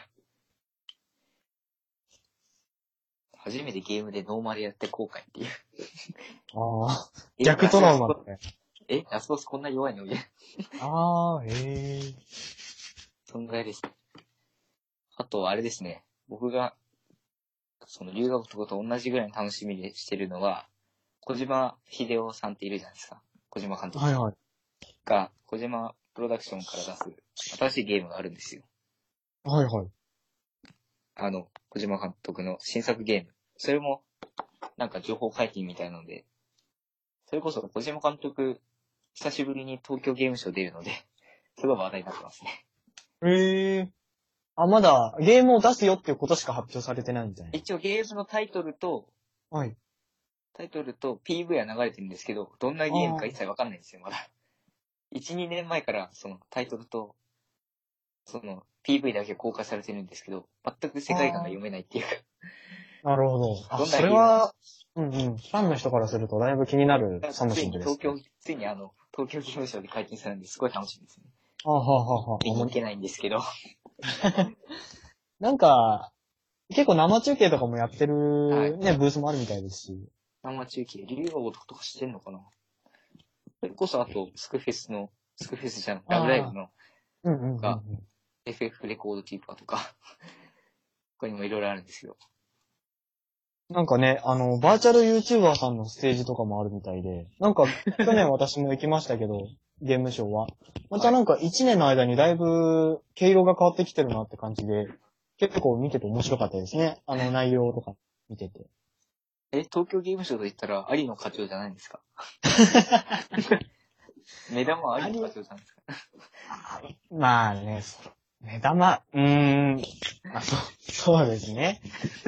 うん。いつの間に VTuber に。田中のおっさんかな 田中のおっさんは、うん、田中のおっさんは、ゲームショーあんまやってないですね。まあ、ただのゲーム好きなおじさんですからね。冗談をさておき。だって、おき、えー、以上で、とりあえずね、ゲーム的テーマトーク祭りに、えー、参加ししちゃったよ会というか、チャットよかい。以上ですかね。そうですね。それじゃあエンディングの前に、えー、いただいたお便りに対してちょっとね、えー、お返事というか、返答というか、こういうのなんていうんですかね。おお便りコーナー、最高だえー、すごいなんか、ね、 ご利用しで入ってきましたけ ど。えー、ということで、えー、ハッシュタグ気分堂にいただいたね、えー、ツイートの方を、えー紹介させていただこうと思います。はい。えー、っとですね、なるみやと藤崎さんよりいただきました。これ、一発目ですね。記念すべきポッドキャストマッピング、はいはい。おまぐのね、なるみさんいでつすもね。仲良くさせてもらってるんで。えー、シーサーで聞きました。先輩が後輩を優しくリードしてる感じが良かったです。ポッドキャスト配信されるのを楽しみに待ってます。ということで、ありがとうございます。ありがとうございます。これね、そう、ポッドキャスト配信っていう、一応、ポッドキャストって名乗ってはいるんですけど、iTunes に登録はしてないんですよ登ね録。してない。っていうのもなんかあの、謎の不具合みたいなのがあるみたいで、はい。あ iTunes に登録するにあたってあの、iTunes Connect っていうサイトにアクセスして、そこにあの、登録申請みたいなのを送らなきゃいけないんですけど、はい。なんかそのサイトにログインできない不具合みたいなのがええ続いてるらしくて、続いてるそうそのなんか、てっきり私のログインの仕方とかがいけなかったのかなと思ったら、結構同じような不具合を経験してるような人がいるみたいで、あらば。自分で初めて出したのはこれ7月の頭だった覚えがありますけど、なんかそう、同じぐらいの時期から結構そういう風合いを私も起きてるよっていうようなツイートを見かけて、で、なんかそれがね、改善されるのが9月の終わり頃みたいな声明が出てるみたいですね。まあ、それ次第かなっていう感じですね。iTunes の方に申請を出すのは、それ以降かなと。といったところですかね。なるみさんありがとうございました。ありがとうございます。えー、続きましては、えー、たくみあとコクピット通信記録さんよりいただきました。たくみさんもいつもついよくツイキャスに来てくれるので、 そういつも文太郎さんの顔の広さがね、ここで伺えるという。全然広くないですよ。やっぱツイキャスを頻繁にやってらっしゃるからかな。私よりひょっとすると。うん。さ最近、全然ね、最近、その、なんでしょう、ポッドキャスト界に来られたニューカマーだと思ってたのに、なんか思ったより顔が広くてね。んいやってなっ聞いてただけですよ。 まあ、これ話すとなる。 これ話すといろいろ事情が出ちゃうんで、あ個人情報が出ちゃうんで、言あ、わなないるとほど。この、もう聞き始めたのは、ポッドキャスト聞き始めたのは、うん、2、3年前かな。そんぐらいで、うんうんなんだっけな。なんか、1、一年前ぐらいにちょっと訳あって、ポッドキャスト離れてたんですけど、はい。今年から復帰して、 なんか、1年のいなかった間にすごい番組がすごくなってたんで、いろいろ。 ああ。それ一年離れてると結構変化ありますよね。はい。かなりブランクがあるので、今取り戻してるところですけれど、おー今ブランクを取り戻してる期間ですよ。 全然まだ、最近のポッドキャスト事情がわからないんで。なかなかやっぱり、有志でね、それこそ我々みたいに配信しようと思えばいつでも配信できちゃうジャンルなので、更新を追うってのはなかなかね、きついところはあります。でもそれが大事事だったり。はい。とても楽しいです。ということで、ちょっと話題逸れちゃいました ね。えっと、第1回放送おめでとうございます。文太郎さんがされてる番組なら聞くしかない。皆沢さんと文太郎さんの話し方がすごく落ち着く。これからの配信も楽しみにしてます。ということで、ありがとうございます。ありがとうございます。話し方が落ち着くですってよ。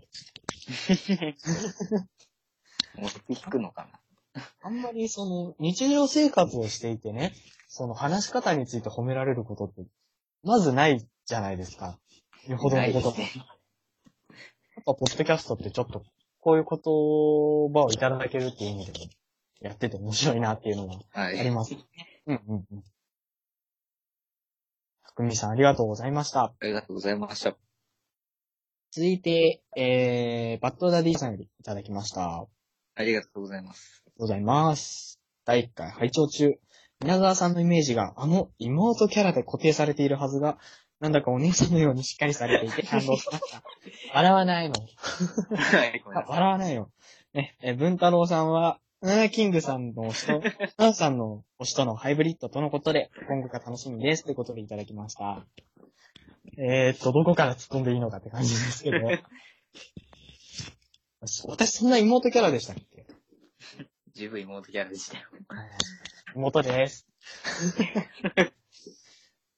なんか、妹でもなければお姉ちゃんでもないっていうね。えあの、もともとね、確か、これは、妹キャラが好きな皆沢っていうのが、妹キャラの皆沢っていう風に変わってたんですよ ね。うん。いつの間に。いつの間にか、本当ね、本人の知り得ないところでこんなことになってるからね、怖いですよ、本当に。もう夜も寝てない。えね。まあ、これからはアネザー表情筋ということ で、やっていこうかと思いますけど。ね。アネザーとハイブリッド文太郎さんですよ。ハイブリハッイブリッド誰のハイブリッドボロいいです。 ということで、えー、てことでっていうのも変ですけどね。ラリさんありがとうございました。ド。ありがとうございます。えー、続いては、ピスケさんよりいただきました。ありがとうございありがまとうす。ございます。えー若いお二人の軽快なトーク、聞いてて自分も若返りそうです。小さな恋の歌、私が学生の時からすでに人気のある曲でした。木をてらって文ちゃんには VK バンドのコピーをお願いしたいです。金ちゃんの妹キャラから司会個人の見事さん、立ちましたよ。ありがとうございます。ありがとうございます。ささすがにキャラって言われてる。うんうんどちらかというと私、リアル妹がいる身なので、なんかそう言われると複雑なところはあります。まあまあ、キャラ付けっていうのはね、えーありがたいことでございますから。えー、とにかく言いつつね、しめしめぐらいに思ってますけど。ね。えー、VK バンドっていうことで、どうです文太郎さん。 VK はですね、なんかうちのボーカルがなんか、最近、なんだっけな、プライベートでやりたいって曲を出してきたんですけど、ほうほうほうほシムって知ってますかあ全然、存じないです。 ?SIM でシムなんですけど、はいこのバンドの曲をやりたいと。なんで、もしかしたら VK やるかもしれないです。おー。マジですかははい、あと、うちのドラムが VK 好きなんで、あ、はあはあはもしかしたら曲提案されるかもしれないんで、VK のチャンスはあります。おー。またなんか、演奏したみたいなね、続報をちょっと期待って感じです けど。ね、えー、ピスケさんありがとうございました。ありがとうございました。えーっと、続きましては、これは、えっと、ハッシュタグじゃなくて、私がね、えーっと、皆沢表情筋の方のアカウントで、えーっと、ポッドキャスト始めましたよっていうツイートにいただいたリアクションですね。えー、佐藤さんよりはい。前半チェック確認しましたということで、もう、ね、確認しましたとか聞きましたっていうのが、やっぱ一番励みになりますね。励みになりますよね。うん聞いてくれたんだってなりますよね。決してその、まだね、話も編集も全然下手くそですけど、それでもやっぱ聞いていただけるってなると、こう、モチベーションというか、ああ、遠慮になりますよね。うんエンジン。エンジンじゃない、ガソリン。そうです ね。エンジンは部品だわ。ボンボスぶりが。いいじゃないですか、ポンコツ属性 で。リーチカと通ずるところが見えてきましたけど。えっと、何でしたっけエリ、エリチカの話じゃなか った。え佐藤さんありがとうございました。ありがとうございます。えーと、こっからは第3回のスマブラについてね、語った回ですね。ああ、僕のトラウマですね。な何でしたっけ文太郎さん何でしたっけ言わないっすよ。あ、やっぱ安売りはしてくれないんだ。あなんかじゃあじゃあ、最後のコメントに期待してください。じゃあおお 期待ということで。で、えっ、と、ビスケさんよりいただきました。ありがとうございますあ。りがとうございます。スマブラは64版をプレイしておりました。当時はキャラが少なく、プレイキャラのメインにキャプテンファルコンと大人リンクを使っていました。それ以外にイケメンキャラ、スタイリッシュキャラはおりませんでしたよ。ということで、ありがとうございます。ありがとうございます。当時の思い出をね、うんうん教、えていただいて。やっぱ、ビジュアルから入る派だったんですね、ピスケさんは。ビジュアル。 私もね、うん。メタナイトとかマルスあたりはビジュアルから入ったな。ああ、うんうん。デデデ大王とかみんな使わないやつ。エレレ大王は吸い込みの道連れを狙ってたら友達にちょっと怒られました ね。何が言ってませんけど。キャプテンファルコン強いでしたね。キャプテンファルコンは見せプレイできるからすごい上手い人を見てると面白いですね。ファルコン。そうそうそう。パンチがね。あれはもう64からもうずっと健在の威力だと思いますけど。ああ、でもかなりパーセンテージ取られちゃうんで。あの油断するー、うんうん、新作のスマブラ SP ですかあれってその、威力のすごい高い、なんでしょう、いわゆるバースト技の出た時ってスローになる演出が入るらしいんですよね。ああ、キャプテンファルコンとその演出すごい相性いいんじゃないかなと思って、すごいいい絵になるのかな。変えそうですよね。あ、あそれも東そう京いうゲームショウに期待。ですね。 続報を待つって感じですけど。ということでね、えーピスケさんありがとうございました。ありがとうございました。あえー、続いて、ステディさんよりいただきました。ありがとうございます。りがとうございます。えー、第3回拝聴初めて気分堂を聞いた、スマブラ会、えー、 間違えた。えーと、スマブラ、私は64から、えーデラックス世代で、マリオ、ロイ使いだったなぁメタナイト最強説で64のネスの PK サンダー強かったのを思い出した。なお続編では弱かった模様ということで、えーありがとうございました。えー、っとね、そうだなぁロイって言うと、あれですね。Wii U と 3DS から復活したキャラですね。そうですね。友達ん家で使った思い出かあの、リーチがすごい短いっていう ね。プリンといい勝負なんじゃないですかね。そんなことないか。な。え えまあ、うーん、どっちもどっちだ。ロイもね、う、うまい人の見ると結構ね、リーチ短いなりにすごい距離詰めて戦うから見てて面白いんですけどね。おーうーん、距離の縮め方っていうのは、上手い人本当上手いですからね。うん。あの、空だって言われるようなテクニックがあるんですけど、はい。それがうまい人のロイはね、見ててほんとかっこいいですね。おーで、えー、64のネスの PK サンダー最強説。最強、最強説。PK サンダーもまあ、今でもね、結構強いっちゃ強いですけど、うん。バーストで PK サンダー使う人はあんま見ないかな。ああ、やっぱ隙がでかいですからね。うん、ちょっとね。うん。ってなるとやっぱ弱体化はされてるのかな。あの、スマブラのね、次回作の SP ではぜひ、ベヨネッタとクラウドのナーフをお願いしたいんですけど。ベヨネッタがね、空中コンボがほぼ即死なんですよね。うーうん、15%とかで持ってかれるんで、桜井さんもね、調整したって言いつつ、SP のあのープレイヤブル動画ですかはい。で、ありバますッチリベヨネッタがね、即死コンボ決めてて、はっってなりましたね。うん、じゃあスネークのロケットランチャーは何な んだよ。うん。スネークロケットランチャー撃ってんのに全然吹っ飛ばせないって謎があるみたいあれはね、うん。な。ネタなのかな、やっぱり。あのロケットラン チャーは。スネークはなんか、飛び道具というか、どちらかというと私爆弾でちまちまやるのが好きでしたね。まあそういう感じのキャラだね。うん締め落としたらいろいろできるんで。締め落とすの面白かったな。お、死んだぞこいつ。うん。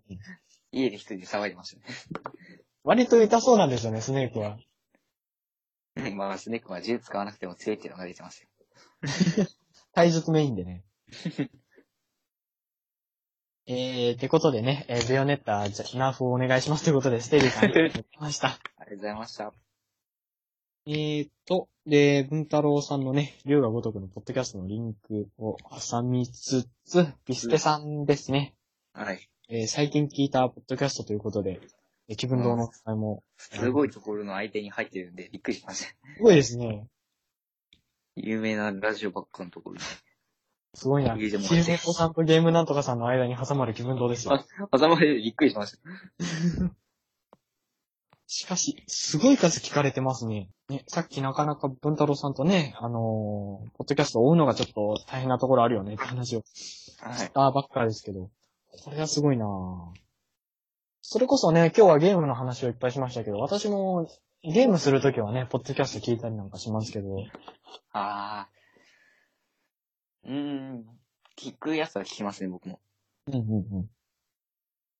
もう、なんでしょう、RPG とかのレベル上げの時とかね、結構、お供にね、ポッドキャスト聞いたりとかして、単純作業のレベル上げとかずっとやってると頭痛くなっちゃうんですよね。ポッドキャストに助けられてるって感じがしてますけど。ということでね、はえーい。ピスケさんありがとうございました。ありがとうございました。えーと、こんなところですかね。今までいただけた、えーと、お便りというか、ハッシュタグのツイートは。はい。で、えーとですね、ちょっと皆さん、これをね、聞いてくださってる皆さんに、その、なんでしょう、リクエストテーマ、リクエストというかお便りテーマみたいな、をちょっと、お願いしたいんですけど、何ですかもう我々気分と第1回第2回で、それぞれ自己紹介っていうのを質問形式でやったじゃないですか。やりましたね。で、ちょっとそれと引っ掛けてというわけじゃないんですけど、ぜひ皆さんからもその質問、我々二人に対するね、質問をいただけたらなって思ってます。おお。質問ですかはい。なるほど。またね、えーハッシュタグ、気分ど、えー気分カタカナで、えー、どうは任天堂のどうですね。そうですね。えっ、と、Gmail の方ですね。えっ、と、気分ラジオアットマーク Gmail.com、えースペルが kibunradio アットマーク Gmail.com の方に、えーぜひぜひ送っていただければなぁと思います。えー、ね、ぜひぜひこれからもお便りといただけるとね、大変我々の励みになりますので、ありがたい。たくさんのお便りありがとうございました。と同時にね、これからもぜひぜひよろしくお願いしますと。えーいうところで、ではエンディングいきましょうか。はい。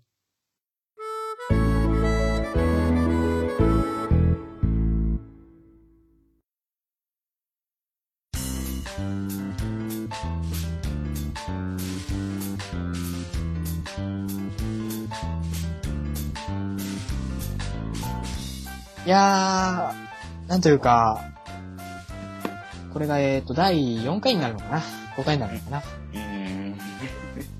あのー、結構がっつり話しましたね。ゲームになっちゃうと僕止まらないんで。そうです。文太郎さんゲーム大好きですからね。私気をもつ、けた方がい いですよ。暴走してるんで、勝手に。すごいな。気をつけた方がいいですよっていう、もう人生のうちで何回かしか言うことないだろうけど、これ使っちゃうんですね。はい。いやー、でもね、あのやっぱ話してて楽しくなりますし、このゲーム的テーマトーク祭りのそのキャッチフレーズっていうのかな、の一つにあの、あなたも誰かとゲームの話がしたくなるかもっていうのがね、ありましたけど、はい。あーなかなかやっぱり聞いてるとね、皆さん他の番組さんのね、話を聞いてるとやっぱり我々も話したくなりましたし、話したくない。話すと今度やってみたくなりますね、ゲームが。あそれこそね、FF の12でしたっけ買おうかなって話もしましたけど。ね。で、おあつらい向きに、近いうちにね、東京ゲームショウもやるということで。ーはい。ああ、もう楽しみ尽くしですね。そうですね。ただ、楽しみが重なると出勤もかさむっていうね、ああ、ちょっとね。みたいなチことがあャりリまンす。の問題が。そうなんですよね。ああ、ゲームみたいなんか、簡単にお金。ね本当課金要素だけはね、手を出さないようにしようと思ってますけど。うーん、ちょっと DFC がどうたらこうたらって言おうと思えば言えんですけど。 DLC はあれ課金に入るんですかねうん、もう何よ。成果ストーリーとかになっちゃうと僕悩んじゃうんですよね。あそれこそ FF15 は、ー、うん。あの、パーティーメンバー4人のうち3人のサイドストーリーがあるんで、あこーれ買おうか悩んでるんですよ。現状は買わないって言ってるんですけど。ちょっと、DLC の追加ストーリーは反則です。なんか、うーん、追加するならつけて出してよってちょっと思わなくもないですね。そういう商売なんだし、しどっちの方がゲームのね、出せる時期とかも早まってくるから、まあ、いよしあし両方なのかなとは思いますけど、ううんーん、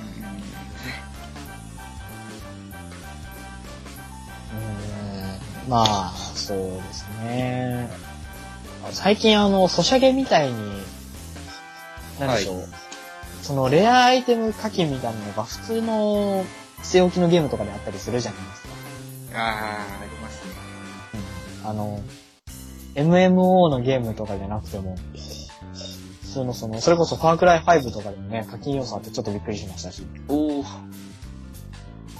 あー、15もなんか、武器があったね。そういや、うん。あの、初回限定版に入ってた武器を、売るよ、みたいな。最高かったな。の、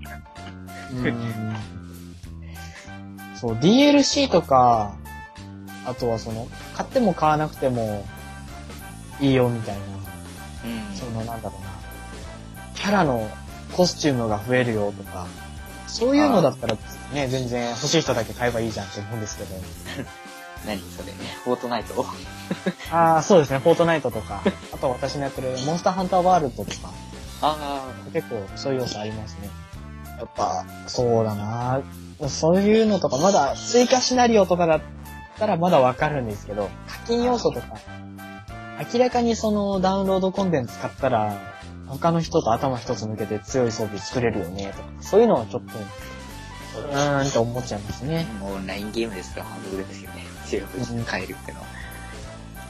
いや、まだね、賛否両論ありますけど、なかなか、ね、それこそゲームショーの話と引っ掛けてじゃないですけど、どんどんやっぱ、ね、未来を感じたゲームの話とかもしましたけど、はい。ここ直近数年見てるだけで、だいぶゲームって、我々素人から見ても結構流れ変わってきてるなってのは思うんで、はい。そういう課金要素とかもデリケートな問題だと思いますけど、これからどういう風に落ち着いていくのかちょっと気になりますね。そうですね。うんうんということで、ちょっとね、えーゲーム、ゲーム界の未来にちょっと思いを馳せつつ、今回はこの辺ではいね、ゲームとしてね、えー締めにさせていただきたいなと思います。あれ、待たせたのは。邪魔したな。雑出したー って。ね、ありがとうございました。お疲れあ様りでがした。とうございました。